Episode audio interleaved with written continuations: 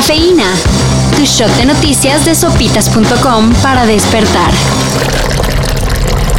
Las recomendaciones a turistas extranjeros de no visitar algunas partes del país por cuestiones de inseguridad ya ni caen de novedad. Pero ahora, hasta entre gobiernos de entidades de la República se pide no viajar por tal o cual lugar. Caso de Durango, donde el mandatario pidió a la población ni acercarse a Zacatecas, específicamente en la carretera federal 45, donde hace unos días encontraron los cuerpos de nueve personas colgando de un puente. Y cuando tienen que dar la cara, no tienen el valor, el valor para hacerlo.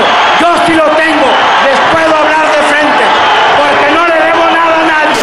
El gobernador duranguense dice que habrá operativos y una reunión con el mandatario de Zacatecas para ver cómo le hacen para arreglar la situación. Mientras, mejor ni se asomen. Tristísima la situación.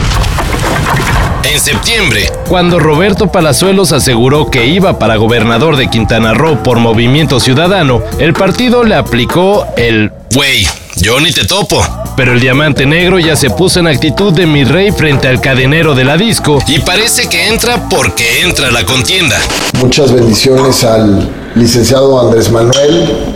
Es una persona que me daba mucho miedo y que ahora le tengo mucha admiración. En redes se difundió una foto del actor y empresario en reunión con el mero líder del PRD, Jesús Zambrano. Dicen, dicen, que va entonces de candidato por el Sol Azteca. Cuestión de tiempo para ver qué onda, ya que las elecciones en Quintana Roo son en 2022. En 2026, México, Estados Unidos y Canadá serán sede del Mundial de Fútbol. Y Claudia Sheinbaum ya pidió mano para que el juego inaugural se realice en la CDMX. una presentación de todas las ventajas comparativas que tiene la La jefa del gobierno capitalino señaló que la solicitud se la hizo a los representantes de la FIFA, con los que hizo un recorrido por el Estadio Azteca, al cual le darán una manita de gato para la justa mundialista. Permítame tantito. Esta mera parece que fue la respuesta de las autoridades futbolísticas, ya que en rueda de prensa dijeron que sí, muy interesante el proyecto de la remodelación del Azteca, pero que ahorita lo que les interesa es el tema de seguridad. ¿Se acuerdan de lo que era un blockbuster? Pues el negocio de renta de videos tendrá su serie y se la va a hacer la plataforma que lo sacó de la jugada, Netflix.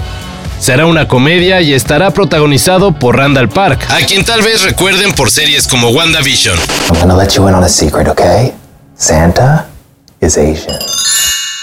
So Santa is not fat? Oh, thank you. Y pues ya, es todo lo que se sabe de este tan irónico proyecto. Si no han encontrado reemplazo para Saint Vincent en el Corona, acá está una opción.